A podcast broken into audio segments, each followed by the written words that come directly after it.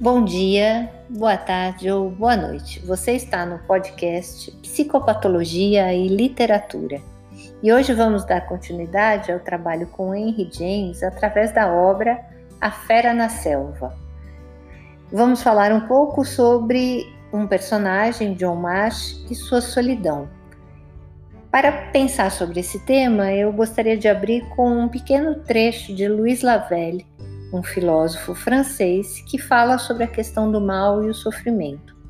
Ele diz: solidão é sentir em si a presença de uma potência que parece incapaz de exercer-se, mas que assim que começa a fazê-lo, me obriga a me realizar, multiplicando minhas relações comigo mesmo e com todos os seres. A Fera na Selva é uma obra que toca numa ferida em carne viva todos nós vivemos. A necessidade de comungar nossa vida e o medo da indiferença. Uma oferta amorosa, esta exigência ardente de encontro que, ao não se realizar, nos conturba a alma. O livro A Fera da Selva começa contando que certo dia, em um passeio a uma mansão aberta às visitações, John Marsh se reencontra com May Bertram, após 10 anos sem notícia um do outro. Ela então retoma a confidência feita por ele durante o último encontro e diz que a lembrança desse segredo nunca saiu de sua mente, retomando o vínculo entre eles. Ela pergunta se ele ainda continua com essa, esse mesmo sentimento. Ele diz que sim, então ela relembra ao leitor do que se trata. Eu vou dar, contar esse trechinho da obra. Contou que sempre teve, desde os primeiros tempos, como a coisa mais profunda dentro de você, a sensação de estar sendo poupado para algo raro e estranho. Talvez prodigioso e terrível, que mais cedo ou mais tarde acabaria acontecendo contou que tinha esse pressentimento, esta convicção, e que isto seria capaz de esmagá-lo. Ele retoma dizendo que continua com essa mesma expectativa pelo extraordinário e faz é, menção para que eles continuem esses encontros. Mas o que vamos percebendo na leitura é que John não partilha a presença das pessoas no seu cotidiano, porque ele não se envolve afetivamente com ninguém. Sendo incapaz de atravessar seus medos, esta expectativa de algo grandioso faz com que ele resista às bondades de May. E mesmo quando, depois de muitos encontros e passeios, ela adoece, ele continua temeroso em retornar, seu olhar penetrante e amoroso. A possibilidade da morte abala a relação dos dois, fazendo com que ele retomasse reflexivamente esses momentos.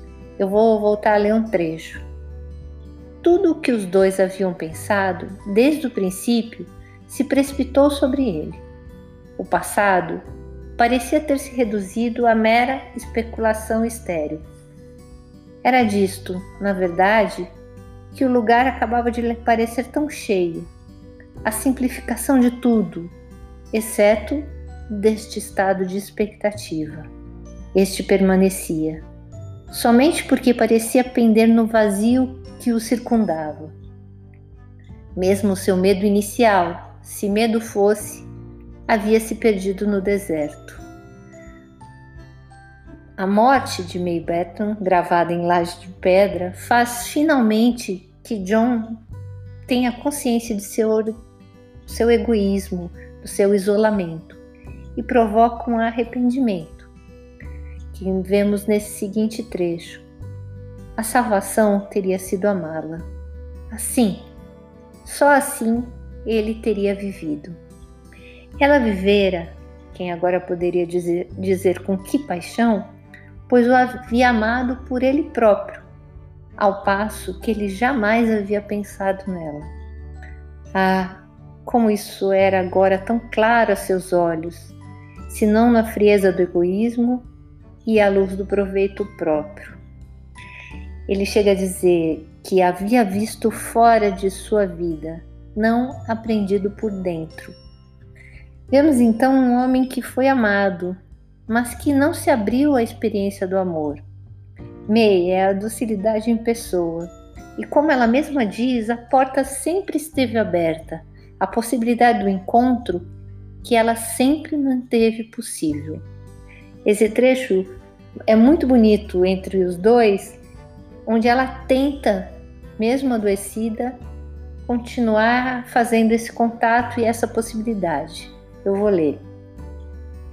Ela sacudiu a cabeça mais uma vez. Seja qual for o caso, esta não é a verdade. Qualquer que seja a realidade, é uma realidade.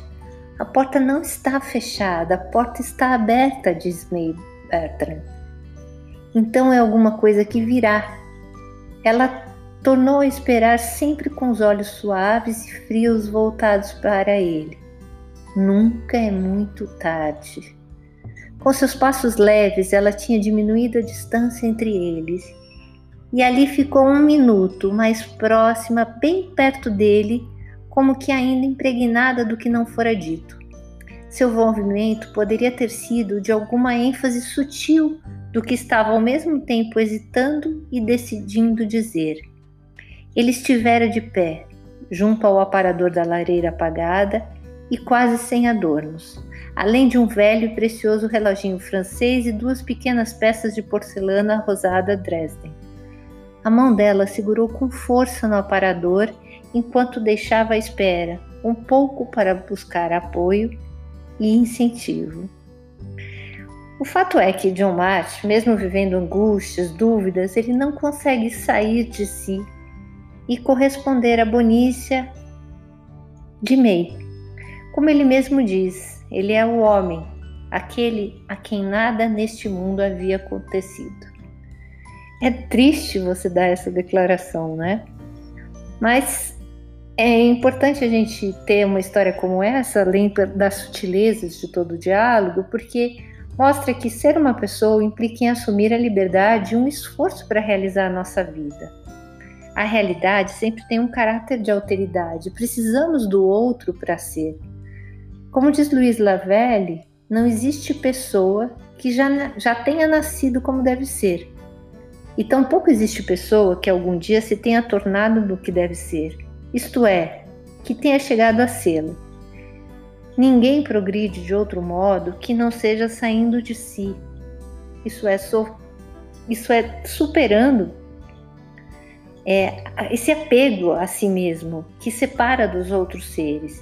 E todos, ao evadirem de si mesmo, quebram os muros de sua prisão, encontram a imensidão do céu livre sobre o qual se comunicam. Quem sempre busca acumular novos bens e sempre tem medo de perdê-los, mede a cada instante a sua miséria. Os bens espirituais, no entanto, não podem ser confiscados, ao contrário, quem despoja de todas as posses particulares descobre em torno de si uma abundância infinita. Dispõe de toda a riqueza do mundo cuja fruição não é para não para de se ampliar quando ele faz de forma compartilhada. É muito bom a gente pensar sobre isso, o quanto nós mesmos tecemos as nossas solidões. Eu agradeço a sua presença e te espero no próximo encontro com um novo autor e um novo livro. Muito obrigada e até lá!